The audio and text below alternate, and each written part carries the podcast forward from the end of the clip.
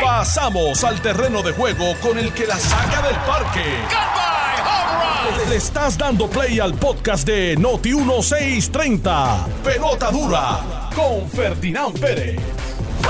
Bueno, regresamos aquí a Jugando Pelota Dura 10 y 32. Eh, comentario breve antes de pasar a nuestra primera entrevista de la mañana.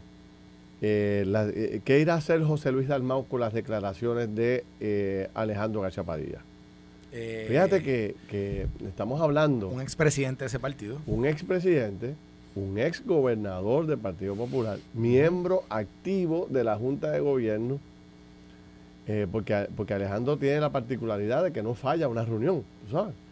Este, y es una persona eh, que, bueno, que tiene un liderato muy grande dentro del partido y fuera del partido. Tiene un programa de radio, participa en un programa de televisión diario. o sea, que no es un gobernador inactivo, no es un gobernador... Y eh, defensor del PPD. Porque por eso. Y ah, entonces, una de las pocas voces que está sin miedo defendiendo el Partido Popular y cogiendo los golpes que sean, no importa qué, el hombre sigue defendiendo el PPD A dos manos. a dos manos, en televisión y en radio. Entonces, ¿qué tú haces ahora? Porque José Luis sacó pecho aquí, ¿te acuerdas? Sí, sí, sí. sí. Dijo, Sí. dijo que él no le iba a temblar el No pulso. le va a temblar el pulso. que él iba. Exacto. Es más, vamos a buscar esa grabación. porque esa grabación Vamos a buscarla, vamos a buscarla Sí, porque. porque esa grabación, él, él sacó bueno, y esta aquí. noche llévate a Alejandro al programa de televisión para que Alejandro diga, lo repita. Para que, ¿verdad? Emplace allí en, en, en- frente a las cámaras a, a José Luis del Mar, porque ahora, ahora básicamente lo que le está diciendo es, bueno, dijiste eso. Pero que él aplica. Pon acción donde pusiste la palabra. Pero ¿cuál es la...? eh, supongamos que, que Dalmado dice, bueno, pues eh, hasta aquí llegué. Eh, le estoy pidiendo al secretario general del partido que aplique el reglamento eh, artículo 5, sección 46.b, que establece... Oye, tú sabes ese reglamento bien. Yo lo sé de tú lo aprendiste bien cuando tú estabas allí. memoria, Yo me sé los reglamentos y las leyes, me bien. las sé con incisos, artículos específicos, Muy todo. duro, muy duro, muy duro. Eh, este que le, aplique, ese reglamento al pie de la letra, sobre todo ese inciso en particular, el 45B, donde establece que si usted viola el reglamento, estas serán las sanciones. Me imagino que le van a dar una sanción, este, una primera advertencia. No lo vuelvas a hacer. Una ramita de un árbol de Me guayaba. y- imagino, porque no me imagino, No que, la, no me imagino que la primera sea suspendido en el mito. Bueno, Lo pero, pero bueno, está bien, pero entonces algo, o sea, algo tiene que hacer. Alguna Ah. acción tiene que generar. Bueno, Eso es lo que espera Alejandro. El problema es que no lo, no, no lo propuso Juanito Trucutru. Lo propuso Alejandro García Padilla. que Es el que está básicamente exigiendo al presidente del PPD. Mire, Correcto, correcto, pues. meta mano. ¿Qué va a hacer Nalmito? ¿Se va a retractar? No, no, yo no, lo- cuando dije colmilloso no era. no era los colmillosos del Partido No, era porque tiene los colmillos largos. Sí, se- sí, o sea, sí. o sea, se va a inventar porque bueno, el mito es creativo. Nalmito súper Así que creativo. se va a inventar una cosa de esa. Súper creativo. Pero Nalmito. digo, por otro lado, también hay que ver dónde culminan esas investigaciones que estaban haciendo sobre esa campaña. Que Claro. te acuerdas, aquí, aquí sacamos uno de los uno de los banners que usaron en esa campaña Sí, sí, sí. donde, donde Pero- hacían lanzaban este un ataque Pero eh, ahí xenofóbico. eh, yo creo que para poder este tomar medidas Ras- radici- racista, que eh, racista. disciplinarias contra el mito, necesitarían como un vaqueo, un apoyo o una declaración del alcalde sen- sintiéndose ofendido por Nalmito. Y el alcalde, yo no creo que se vaya a meter en esta controversia porque ahora el alcalde necesita a Nalmito. Acuérdate que Nalmito tiene mil votos ahí. Sí. Y aquí por, por uno se pierde, tú sabes. Eh, y parece ser que van a ser unas elecciones cerradas. La ex alcaldesa de Glorimari. Glorimar anda por ahí full haciendo campaña. Y eh, también está eh, uno de los hermanos Sanabria. Que está. ¿Cuál? este Julio. No, no, Julio no. Alfonso. Tampoco Alfonso. Se me escapa el nombre, güey, que, que- que no, me esté ellos son escuchando. como- ellos son como 11. Así que Exacto. Bueno, tengo derecho a equivocarme el ellos, nombre. sí, sí, sí. Pero uno de mis mejores- nunca te equivocas de los nombres, Es más, yo siempre digo Sanabria, tú sabes. Ah, todos son, pero es, es muy buen amigo y me dicen que está eh, considerando seriamente también correr por el P. O sea, que so- por el PNP, o sea, que son candidatos fuertes que va a lanzar el PNP en las próximas elecciones en Guayama. Tiene que aprovechar esa oportunidad, ¿no? Así que veremos a ver. Bueno, Bueno, tenemos invitada. Mira, en el día de ayer hubo una vista pública en la Cámara de Representantes de Puerto Rico sobre eh, la Universidad de Puerto Rico. Y sobre, eh, salió en, en toda la discusión una auditoría que le hace la oficina de la Administración de Servicios Generales, la agencia de la Administración de Servicios Generales. Y aparentemente salen a relucir unos gastos que, ¿verdad? que, que levantan serias dudas sobre la utilización de tarjetas de crédito, etcétera, en la, en la UPR. Además, que sale una información de que, de que aparentemente la UPR no tiene o no ha hecho ningún tipo de, de proceso para adjudicar los daños del huracán María de FEMA. Eh, salen, salen dudas sobre contratos, etcétera. Para eh, hablar un poco sobre esto, tenemos a la administradora de la Administración de eh, Servicios Generales, a la licenciada Carla Mercado. Carla, buenos días, bienvenida a Pelota Dura. Licenciada, buen día. Hello. Vamos a ver. Hello. Hello. Ahora, ahora ahí está. Ahora sí. Licenciada, buenos días. Muy buenos días, saludos, gracias por el espacio. Sí, bueno, mire, ahí di una, una pequeña introducción de lo que aparentemente eh, sucedió ayer en la vista pública. Eh, ¿qué, ¿Cuál es la posición de, de la Administración de Servicios Generales con todo esto que está sucediendo con la UPR? Bueno, eh, la posición de la Administración de Servicios Generales es que somos facilitadores. Ajá. Ya la UPR, o sea, la UPR no hace las compras a través de la ASG. Nosotros solamente entramos cada tres meses a inspeccionar y ver lo que hace. Eh, y ciertamente no es responsable de mi parte ir a dar, un, a dar un aval a la medida que yo entiendo que restaría visibilidad y rendición de cuentas eh, porque la autonomía no es un cheque en blanco para hacer ¿verdad? Lo, lo que se dé la gana con, con fondos públicos. Ok, y entonces la UPR está pidiendo, la, UPR es una agencia ¿verdad? Eh, de gobierno exenta de los procesos de la de, de, servicios generales. Eso es correcto. A ellos, ¿verdad? Les aplica que tienen que, que, que ir a procesos de licitación en fondos estatales. Okay. Y para propósitos de fondos federales tienen que seguir los CFR. Eh, eh, y nosotros en esas inspecciones encontramos que hay muchos incumplimientos que ponen en riesgo sus incumplimientos, no nada que tenga que ver con la Administración de Servicios Generales como intentaron establecer en la vista pública eh, con, pues, con estos fondos. Ok. Y una pregunta. De, de, la tarjeta de crédito. Ajá, vamos a hablar de eso. De eso. Ustedes hicieron una auditoría que, digo, y me, corri me corría si, si estoy diciendo lo correcto. Su administración Eh, eh. hizo una auditoría sobre los gastos de la UPR, ¿correcto? Correcto, sobre las compras. Nosotros las compras. hicimos una inspección sobre las compras y Sí. entre las, ¿verdad? Entre la discusión, uno de los uno de los pro- programas que ellos tienen son unas tarjetas de débito Ok. eh, para eh, investigadores. Sí. Estas tarjetas tienen son subvencionadas con fondos federales y tienen un tope de hasta 10 mil dólares. Ok. ¿Qué Y, sucede? Son alrededor de 200 investigadores y el gasto anual son 4.5 millones. Pero, pero, espérate, Eh. espérate, espérate. la tarjeta tiene un gasto, un tope de 10 mil dólares. Correcto, que son las microcompras para propósitos federales. Pero aquí yo estoy viendo una tabla que se, que se, que se sometió ayer en la vista y dice que para el año fiscal 2019-2020, por ejemplo, eh, en febrero, para el mes de enero, para el mes de enero, se hicieron 706 transacciones con esas tarjetas para una cantidad de 324.630 dólares con 11 centavos. ¿Correcto? Eso es correcto y lo peor de todo es que no pueden explicar en qué se han gastado porque pues no tienen visibilidad. Pero, Se dice aquí que se han hecho en ese periodo del 19 al 20 11 mil transacciones con estas tarjetas de débito. Y esas 11 mil transacciones representan 4.5 millones de dólares. Y usted nos está diciendo a nosotros que no se puede, eh, no se puede eh, eh, evidenciar el, el- tipo de gasto que se hizo con esa tarjeta. La UPR no no no no no no nos no los ha podido evidenciar, ¿verdad? Un, grupo del UPR ya se había establecido que es el tope hasta 10 mil porque sabemos que si hay un gasto de más de 50 mil para propósitos federales es otro proceso, no es directo.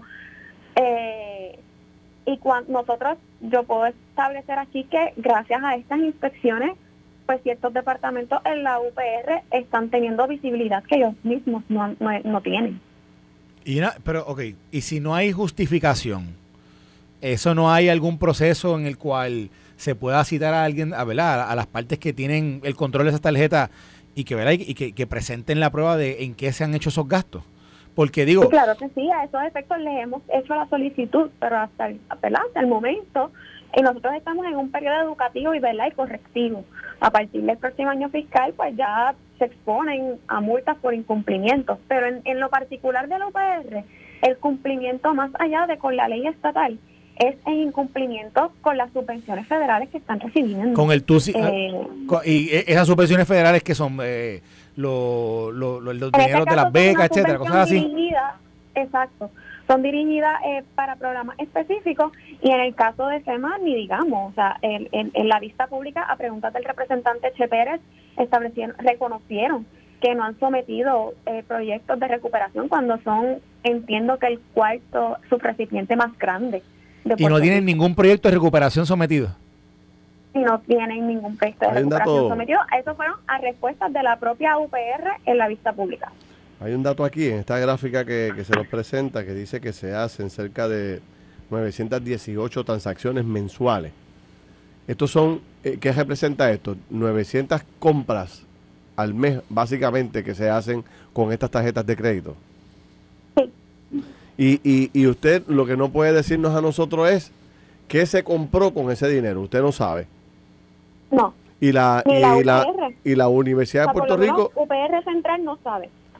¿No sabe o no se lo quiso proveer? No sabe. Bueno, yo no puedo adjudicar intención todavía, ¿verdad? O sea, no, no, yo no estoy aquí para... Pero en, en la vista, en la vista ellos anunciaron que no sabía que se habían comprado con esos 4.5 millones de dólares.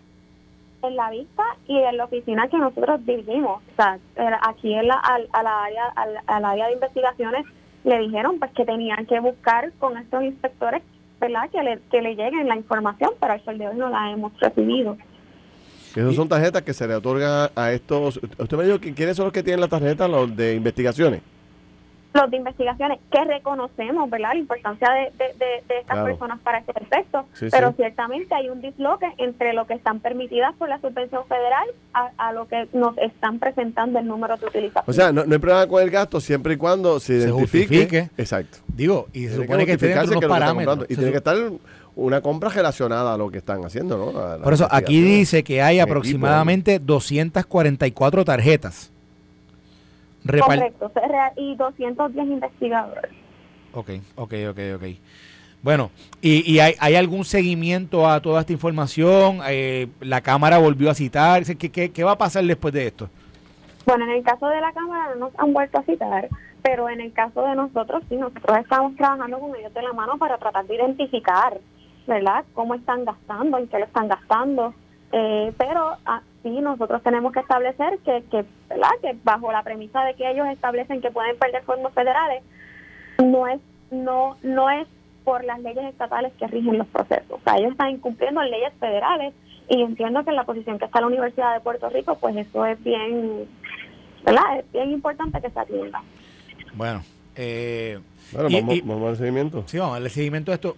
La, la, su oficina, la ASG, va, o sea, tiene, tiene algún tipo, aparte de la auditoría que ustedes hacen, ¿tienen algún tipo de remedio cuando identifican en una de estas auditorías que algo no está eh, actuando, digo, que, que, perdón, que hay una acción que es incorrecta o que, o que, o que viola los procesos que están establecidos? Y de primera entrada nosotros establecemos planes correctivos con ellos para poder corregirlos y darle visibilidad a la administración para que los corrija. Luego de esto, ¿verdad? Si los incumplimientos son continuos, pues hasta un funcionario puede ser multado eh, o un empleado por, por la, ¿verdad? Por, por la mala utilización. Pero aquí lo más importante es que la UPR debe rendir cuentas, la, ¿verdad? La administración de la universidad debe rendir cuentas de lo que está haciendo, cómo lo está haciendo, independientemente sea con la participación de ASG o sin la participación de la, de la ASG. Nosotros tenemos que ser responsables en decir lo que está pasando ante la petición que están haciendo. Porque la gente no está preguntando con quién hablamos. Hablamos con la directora de la administración o la administradora de la Administración de Servicios Generales, donde básicamente es una de las agencias que tiene la responsabilidad primaria de aglutinar, concentrar, este, estabilizar un proceso, una mecanización para eh, la compra global de productos, servicios, eh, equipos, etcétera. ¿no? Yo pregunto, este, directora, ¿usted tiene alguna injerencia sobre los municipios? No, los municipios se someten voluntariamente y tengo que decir que están utilizando mucho los contratos que nosotros levantamos para poder atender sus necesidades. Okay. Este, este, esta polémica que hay con el tema de, de la, del asfalto, ¿verdad? Que se ha convertido en un grave problema para los alcaldes porque están siendo arrestados un montón de ellos. Este, esto podría resolverse, ¿verdad? Carlos ha traído aquí en múltiples ocasiones la duplicidad de esfuerzos, eh, de la, la, la duplicidad de, de, oficinas, o sea, 78 oficinas de compra, 78 oficinas de subasta, por dar alguna idea todos comprando eh, brea de forma individual, lo comprando lo mismo. Eh, en el caso de la de lo que le corresponde al bitumul, ¿verdad? Que, que es, que es tan necesario, ¿ustedes podrían ayudar en ese proceso? Para que haya una compra general mucho más económica y que los municipios puedan montarse en esa compra que usted hace. Sí, actualmente tenemos una subasta ya adjudicada. eh, inclusive van a bajar los precios porque eh, entienden que la inflación no los ha afectado tanto eh, y vamos a estar en proceso de enmienda de ciertos contratos que va a bajar el precio. Eh, y pueden utilizarlo. Es un contrato abierto para que lo puedan utilizar por regiones cuando así lo necesiten y en, y en el caso de cualquier municipio que lo quiera hacer de forma más rápida porque le, hasta que con los requerimientos federales se, eso, se pueden eso quería preguntar. en términos de costo le podría salir más barato al alcalde comprar la brea a través suyo que comprarlo directamente número uno y cuán rápido es el proceso porque la excusa fundamental es que con ellos es bien rápido porque ellos o sea, aprueban una orden administrativa interna, eh, identifican los fondos y contratan a la compañía y a la semana están tirando brea. Eh, eh, ese, esa limitación, ¿usted no la tiene? Los costos van a depender de la calle. En el caso de, de esta subasta, ya la subasta está adjudicada. Es cuestión de que ellos busquen el contrato en la página y levanten un contrato contra ese contrato. Y, ¿verdad? y para propósitos de compliance nos pidan el expediente para que lo puedan entregar para el reembolso de los fondos federales. ¿Cuántos, cuántos eh, municipios ah, cuántos municipios hoy, eh, si lo tiene a la mano, cuántos municipios hoy compran el bitumul y la brea a través suyo? Tengo alrededor de 10 municipios 10 que han solicitado. Mm, sí. Interesante. Bueno, pero, bueno, pero pudiera por, ser una medida, o sea, una medida que se implemente a todos y ellos ahí, ¿verdad? Mucha más transparencia Oye, y, y, mucha más eficiencia. No, y se quitan el problema. Quitan o sea, ya hay una encima, subasta establecida y usted la compra al precio que corresponde, que ya se negoció con esta agencia y ya. Y, no, hay un, no hay una negociación entre él y el alcalde, que eso es lo que hay que sacar del camino, el alcalde negociando precios con el suplidor. Y ahí Exacto. es que se mete el sobre. Exacto. Digo, no en todo, ¿verdad? Porque hay mucha gente seria en Puerto Rico sí, y muchos pero, alcaldes pero, pero buenos. Ahí se abre la puerta. Pero ya hemos visto cuántos han caído. Sí, hay duda. ¿Usted y, recomienda eso, este directora? ¿Usted qué, qué, qué, recomendación le hace hoy a los alcaldes de Puerto Rico? Bueno, yo lo que le puedo decir a los alcaldes es que la subasta está disponible, ¿verdad? Y, y, y, y esos precios inclusive van a bajar, que eh, están abiertos a que la puedan utilizar y que y que sí, en efecto, y que en estas subastas que ellos hagan en los 78 municipios, que traten de hacerla pues, estándar, ¿verdad? Con, con lo más, eh, le podemos proveer hasta el, el borrador de los pliegos para que los utilicen. Una, una oye, yo, si usted me lo permite, yo la voy a invitar, porque a mí me gustaría tener a los presidentes de la Federación y Asociación de Alcaldes con usted y debatir esto. Vamos a quitar ese, esa responsabilidad y ese problema que ahora todo el mundo duda. Vamos a hacerlo a través de la oficina que se dedica específicamente pero van a, van a, van a, se van a quejar porque es que, digo, y, y, y con respeto a la administradora, rápido van a comenzar a decir, no, nos van a quitar lo, lo esto de la autonomía municipal, la decisión pero de es nosotros. que no están quitando nada, lo que está haciendo es montándose un proceso que tiene. Esas van a ser las excusas. O, o, bueno, o, la realidad equivoco. es que aquí hay un contrato cuyos precios van a bajar este, y nosotros, han, han, así, ¿verdad? Como se establece una cosa, tengo que destacar otra. Han habido municipios que se han acercado a nosotros para que adiestremos a sus empleados. Tengo que destacar Utuado, Camuy, Caguas, eh, que se han acercado a nosotros para que, a, que a, eh, le enseñemos a sus empleados a Una- cómo preparar y hacer las cosas. Una última pregunta. Este, si yo, si, si yo voy como alcalde a comprar brea y, y, y comparo los precios con usted, esa es la excusa que yo escucho. Los precios, los precios, los precios y la rapidez.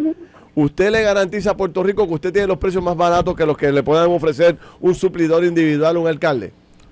No, la realidad es que es por calle, ¿verdad? Hay ciertas calle. calles, calles Ah, municipales bueno, pero me cambió los muñequitos ahí. Que las, que las estatales.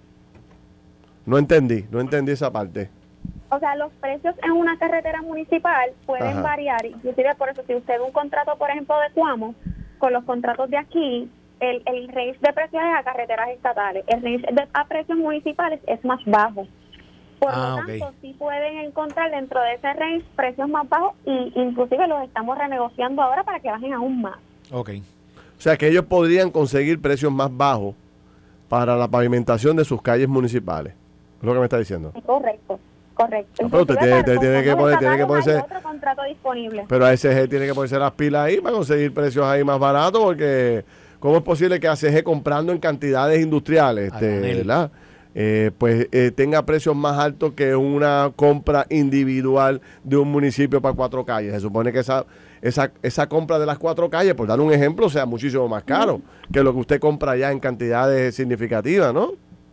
Sí, eso es así, por eso se renegocian los precios, pero también tenemos que tomar en consideración, un municipio tiene un precio para repavi- para repavimentar sin sin quitar, o sea, por ejemplo, sin quitar el, el se me olvidó el nombre, el, el asfalto que hay anterior, eh, ¿verdad? Es- Establecer primero concreto, o sea, el proceso completo, Sí. ¿verdad? No meramente como que tirar el bitumur y ya.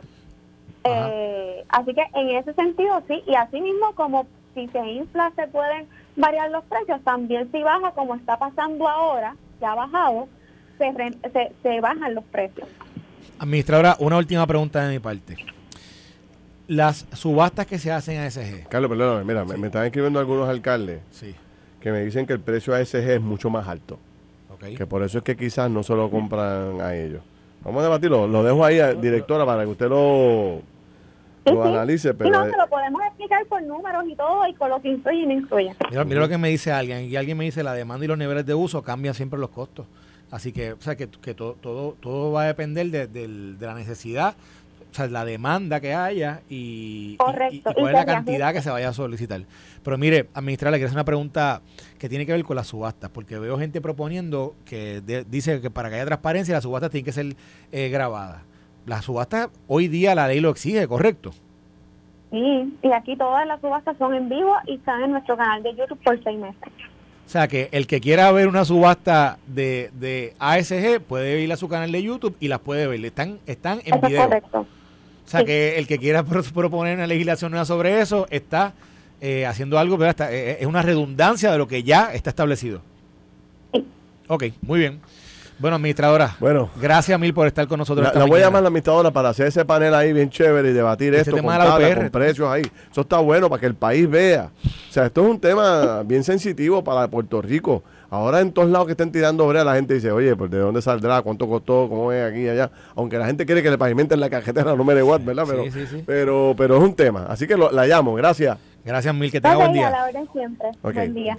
Es la administradora de la Administración de Servicios Ay. Generales, que tiene grandes responsabilidades y que a lo largo de los años se le han otorgado muchos Ay, poderes para que preguntarle compre. una pregunta que alguien aquí me hicieron. ¿Y la de los municipios se transmite en video? Eso está bueno. Esa es como la de Preguntarle. silencio. Esto fue el podcast de Noti1630. Pelota dura con Ferdinand Pérez. Dale play a tu podcast favorito a través de Apple Podcasts, Spotify, Google Podcasts, Stitcher y notiuno.com.